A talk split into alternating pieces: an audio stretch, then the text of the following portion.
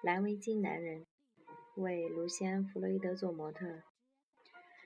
二零零四年五月二十七日，昨天的工作结束后，我们一起吃了晚饭。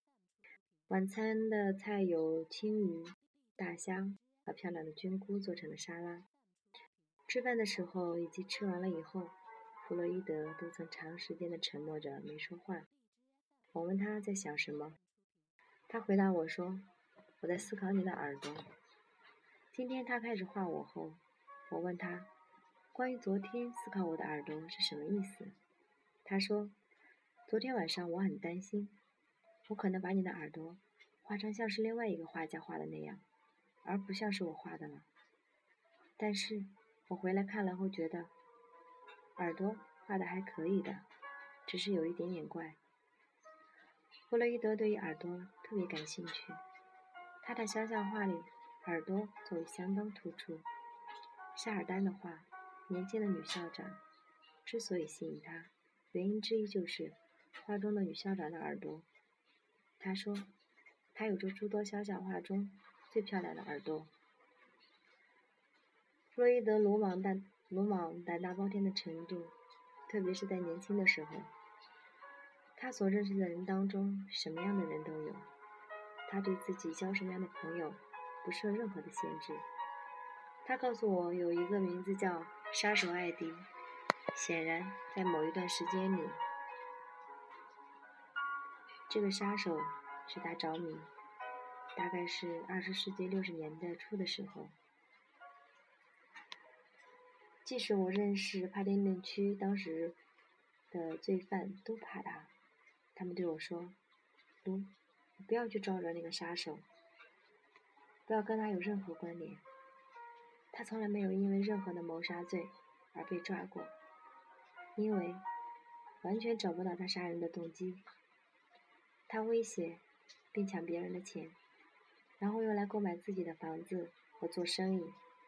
我记得有一次在梅萨尔遇到他，当时我正在去布鲁顿画廊的路上。他听到我要去画廊，对我说：“啊，我在附近有些房子，即使是那个时候，那个地段的房子也是很贵的。”他对艺术品有点兴趣。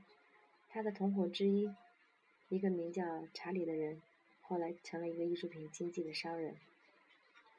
有一天，我们约定在某个酒吧里见面，那个查理就带了一些画来给我看。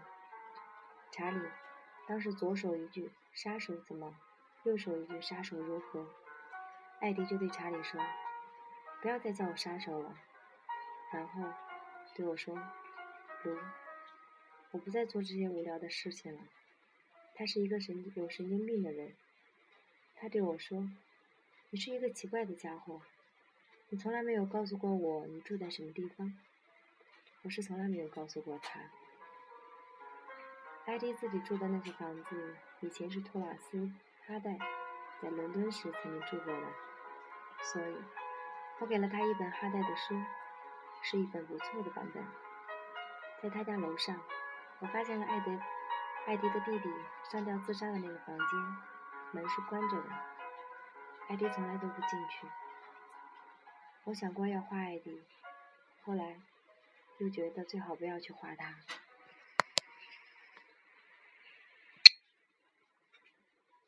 二零零四年六月十五日，为了加快画我的速度，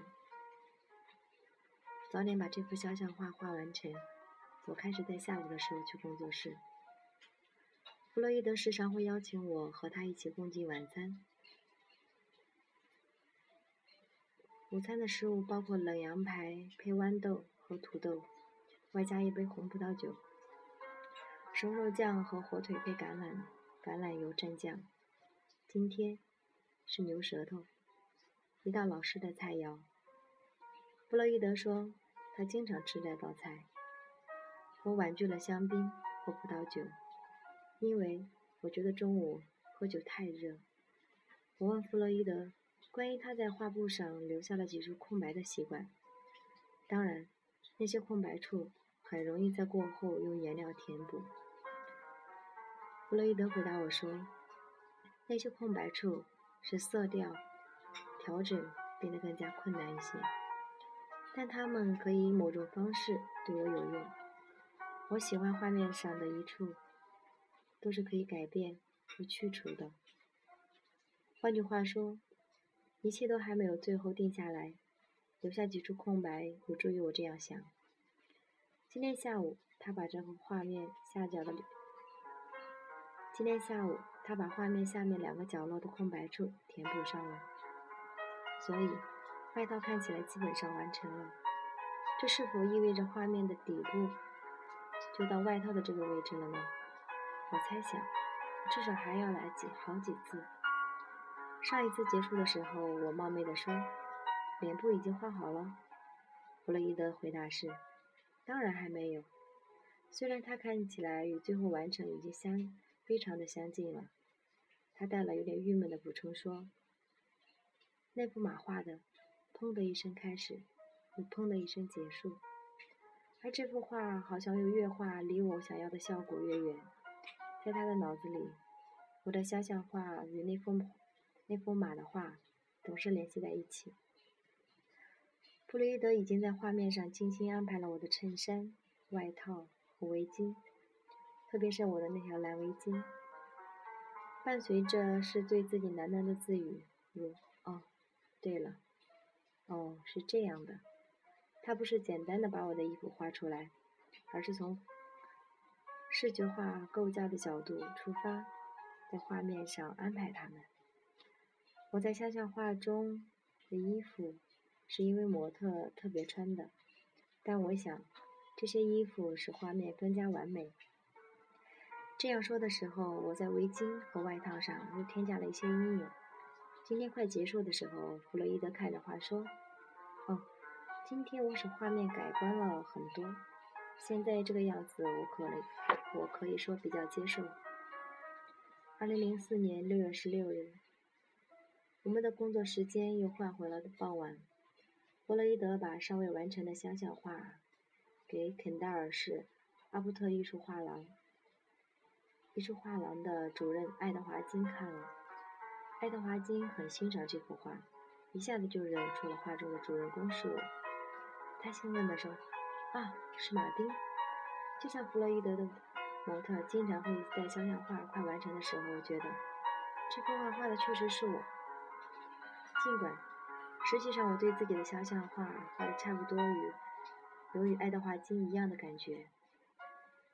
但还是对其中的一两处有疑问，比方说鼻子，我的鼻子是有点弯，是鹰爪形的那种，但画面上的鼻子让我觉得更弯了，凸起的部分更明显了。我想弗洛伊德把我的鼻子突出的程度夸大了，因为这样就能给这张画一种怪异的活力，而不是去追求画与模特之间的相像性。但我的这种感觉与果戈里短小说里描述的那些某个人物的经历，令人堪称事情后的那种感觉并不一样。果戈里笔下的那个人物是个教授，有一天早晨醒来后，发现他的鼻子从脸上走掉了，出去寻找属于自己的生活了。出走的鼻子戴着帽子，穿着大衣，徘徊在彼得堡。寻找正式的地位，而几乎发黄的教授只能用一块布、一块手帕遮住他脸部中央那块令人尴尬的空白区。在一幅画里，自己的鼻子被换成了别人，并且没有让我觉得太糟糕。尽管我对自己的鼻子非常满意，但看得出还是不太符合弗洛伊德对画面上鼻子的动态视觉感的要求。他想要的人脸中央的部分加上一些戏剧化的效应。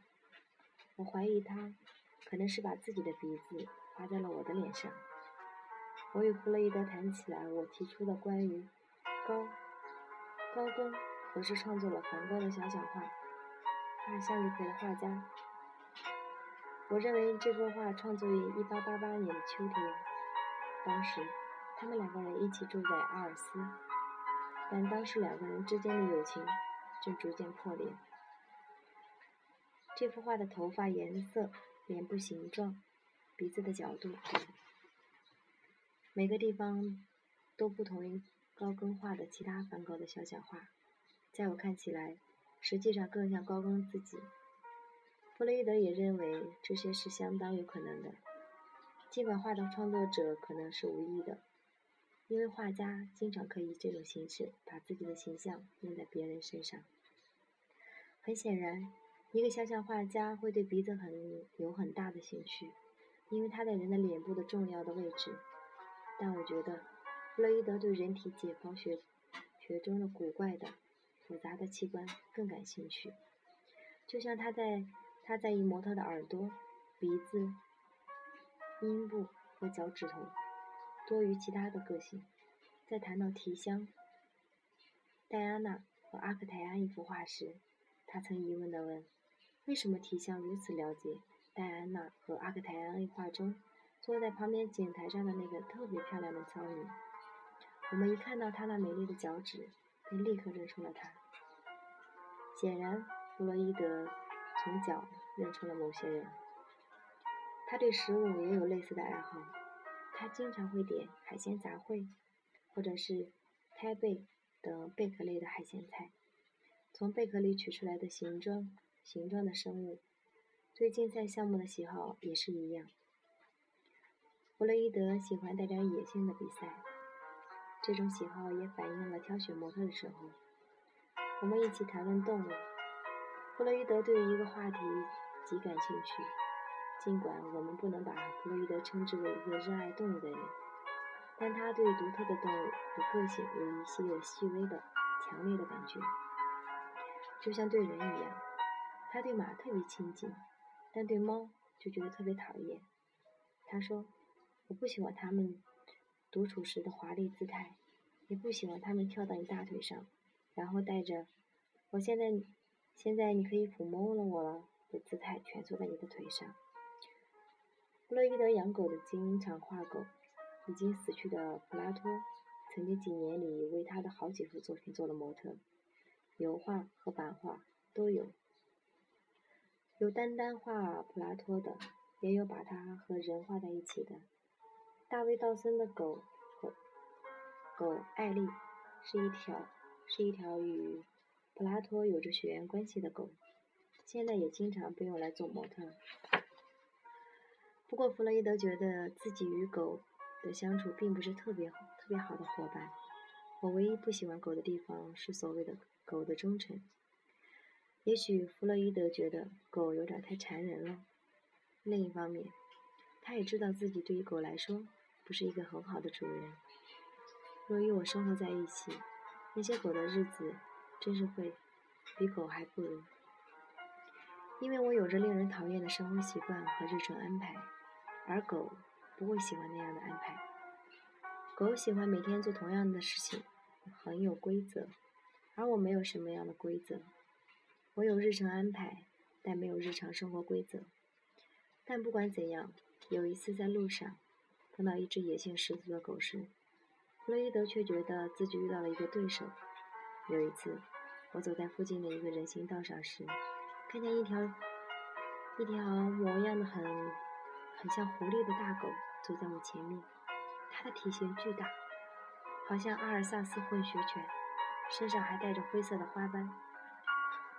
当他发现我在他后面走的时候，就转身盯着我看，看上去非常愤怒。当时我就想，太好了，我把它当做对我的挑战，于是加快速度向他走去。最终，终于迅速的跑到了，最终他并迅速的跑掉了，并从一扇工厂大门底下溜了进去。还有一些其他的动物也随着主人的。也随着他们的主人在弗洛伊德的工作和生活中出现过。我在苏格兰时曾经有过一个女朋友，她养着一个实验用的小白鼠，小白鼠就躲在她的衬衣下。